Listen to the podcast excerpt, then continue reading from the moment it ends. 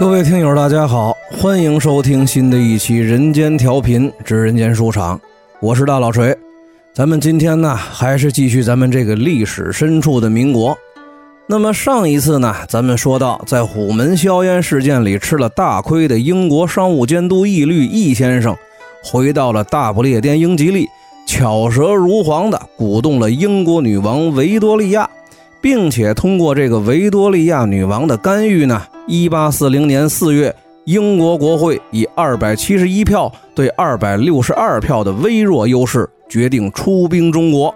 而此时在广州城内的林则徐林大人，在得知了英国人准备出兵的消息之后呢，其实并不太慌张，他的策略是防守反击。在做好广州城防的同时呢，林则徐命令好友，也是清军最杰出的将领之一关天培，加强水路，比如虎门炮台之类的防守要塞的火力，准备以逸待劳，迎接英国人的猛烈进攻。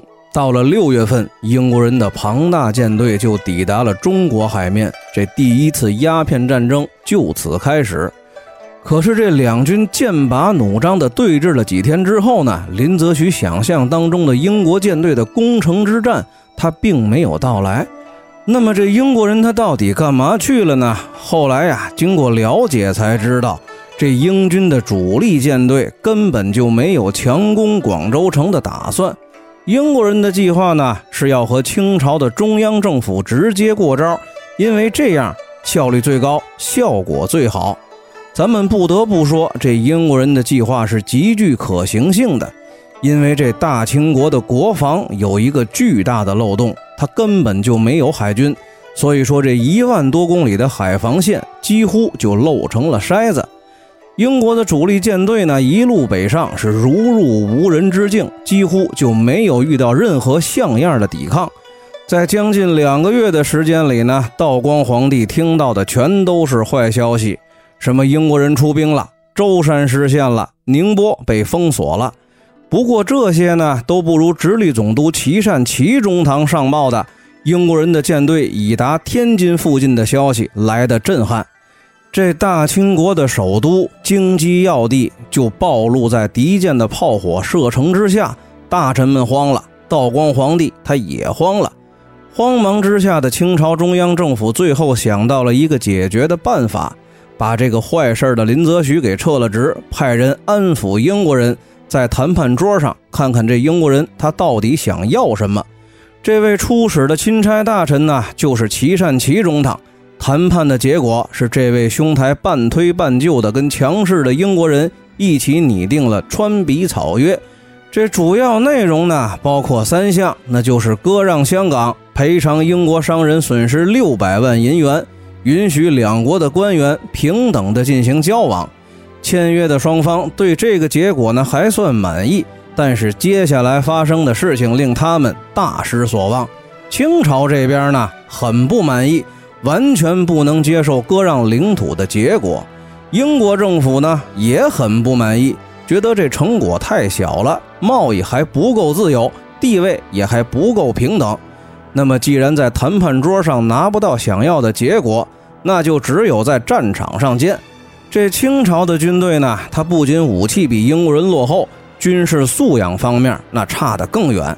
所以说，当战争再度打响之后，这个形势是急转直下，清军和英军之间的死亡比高达四百比一。但如此悬殊的伤亡代价，也没能挽回虎门。广州、厦门、宁波、上海和漕运枢纽镇江等地接连陷落的命运，这连战连败的道光皇帝是急忙叫停，理由呢也很奇葩，说是大清国不能继续在汉人的面前丢脸了，以免汉人呢被鼓动起来造反。那么既然如此，那就求和吧。所以说呢，在一八四二年的年底，近代史上著名的《南京条约》就在道光皇帝和维多利亚女王分别签字之后正式生了效，第一次鸦片战争就此结束。那么，根据这落后就要挨打的铁律来说呢，第一次鸦片战争的进程和结果完全是可以预料的。当然了，前提是对落后的理解一定要正确。落后呢，不能简单的被理解为拳头的力量不行，其实文明的落后、观念的落后，乃至于看不到自己的落后，才是挨打的最根本原因。而可悲的是，大清帝国被打成了猪头三，都没能让其决策层明白自己落后，所以说呢，将来他还得挨揍。万幸的是，在中国有一些知识分子被打清醒了。这个呢，至少能保证中华民族在最终崛起之前少挨两顿揍。这被打醒的知识分子之一呢，就是已经好久不见的林则徐。这林则徐呢，是被战场上陆续传来的残酷结果惊醒的。尤其是当他的好友关天培携虎门炮台之威，用人数之众占防守的地利，都没能在英国人的进攻之下撑过一天。这才让他明白了什么叫做差距，这也才让他意识到了之前自己对西方世界的认知是多么的浅陋。但是林则徐也明白自己呢不再是钦差大臣，前途难测，也不知道这皇帝将如何处置自己，将来又哪有机会再去重新认识西方世界？那么就在林则徐黯然神伤的时候呢，道光皇帝宣判了对林则徐的最终处罚结果。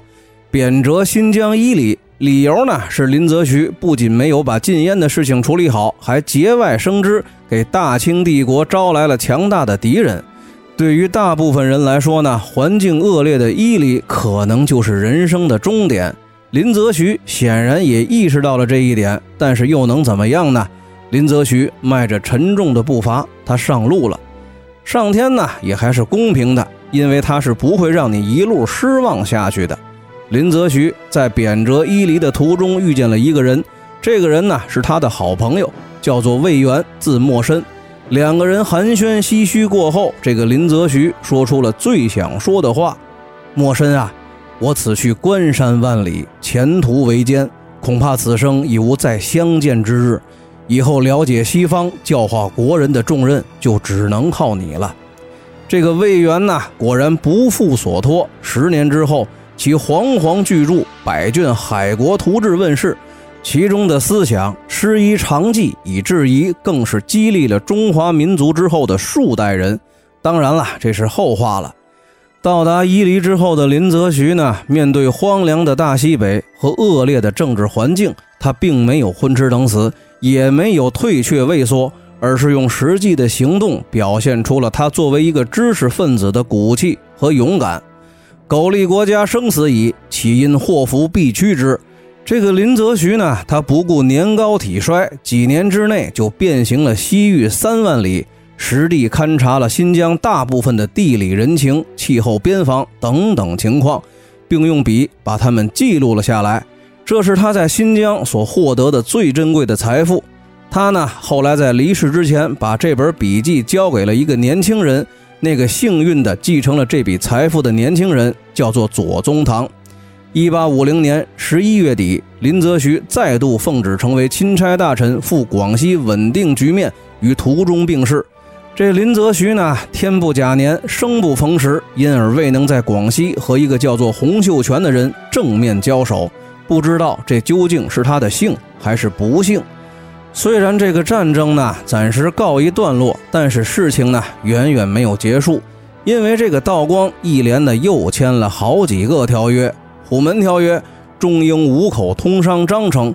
鉴于这两个条约和南京条约的内容对接下来发生的故事有着直接的影响，特在此对三个条约的内容简略的概括之。这第一呢，就是割让香港，用道光皇帝的话来说呢，就是暂行赏借香港与英国人。第二，赔偿白银两千一百万两，请注意啊，其中一大部分是让十三行的商人掏的腰包，对清朝的财政影响呢，其实并不大。这个呢，也可能是导致清朝统治者没有被打醒的原因之一。第三，双方政府来往必须平等。第四，开广州、福州、厦门、宁波、上海五口通商，并且允许英国商人在五口居住，贸易不必再通过广州十三行之类的机构中转。选择上海作为贸易港口，说明英国人的眼光呢还算不错。第五呢，就是给予英国最惠国待遇。第六，承认英国享有领事裁判权，也就是说，英国人在中国犯了罪，中国人呢只能提请诉讼，但是没有审判权，一切都得按英国的法律程序来。第七就是海关税率一刀切，大概其呢是百分之五，在这之前呢大约是百分之二十。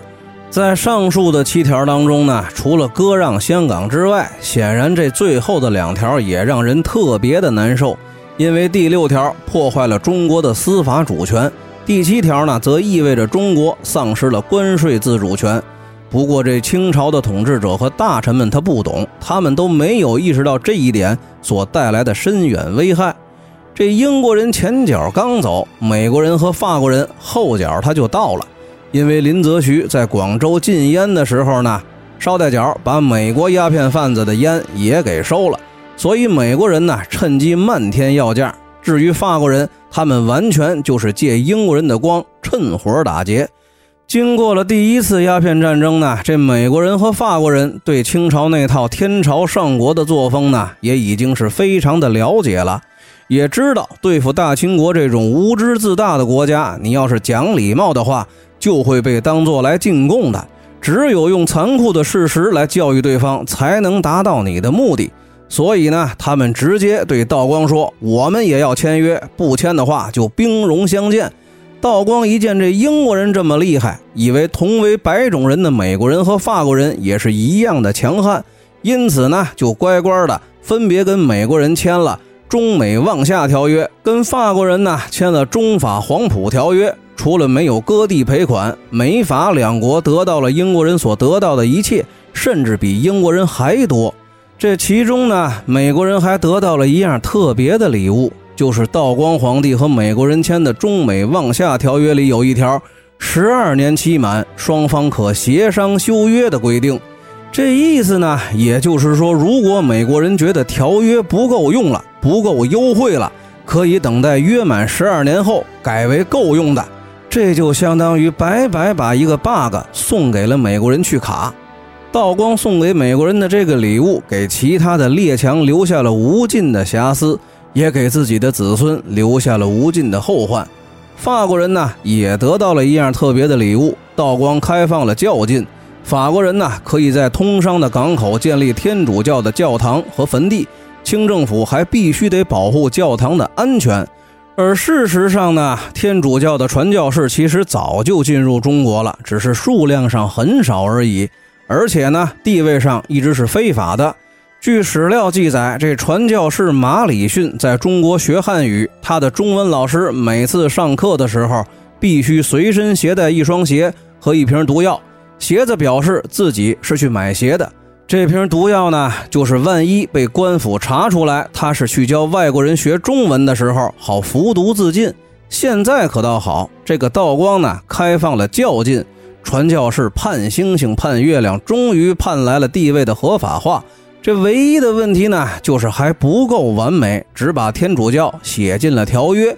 不过呢，这大清国也很少有人能搞清传教士的类别。实际上，传教士的地位已经是完全的合法化了。咱们讲了这么多传教士的东西，只是为了说明一件事儿：西方列强对中国的工作重点，除了输入商品外，又加上了一个输入传教士，确切的说，就是输入思想意识。因为根据他们征服其他殖民地的工作经验呢，输入思想意识是逐渐影响乃至控制一个国家的最佳工作方式。虽然说很卑鄙，但是却很有效。接下来发生的诸多大事件都将证明这一点。因为这些事件的背后，它都有传教士的影子。这签约签的手软的道光皇帝，他肯定不是一个好皇帝。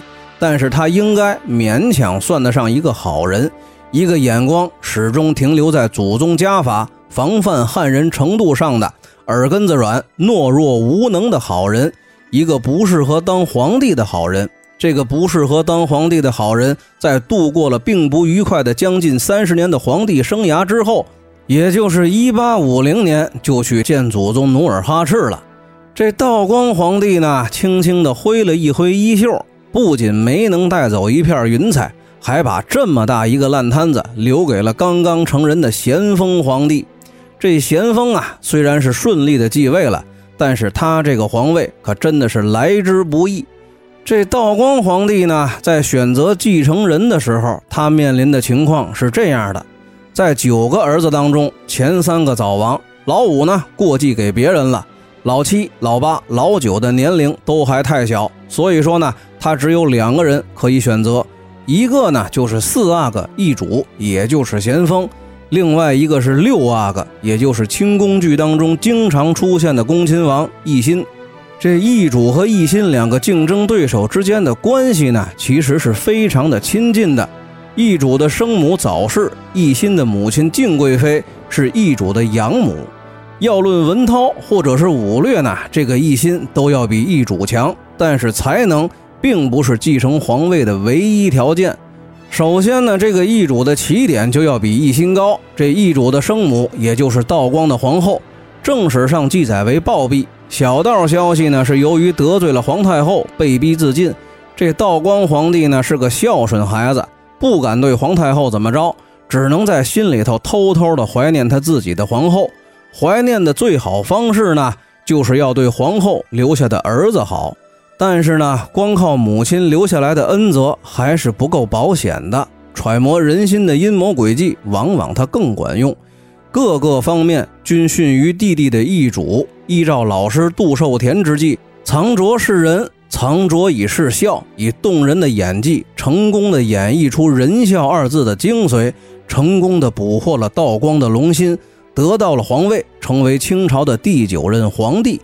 这个咸丰呢，好不容易上了位，但是上位之后的他还没有来得及享受权力带来的快感，这老天爷呢就送给他两个绝大的考验。这两个考验就是前文说过的袁小四出生之时，咸丰正被架在火上烤的原因。这第一个考验呢，就是太平天国起义这事儿的原因比较复杂，咱们后面再讲。第二个考验呢，就是第二次鸦片战争。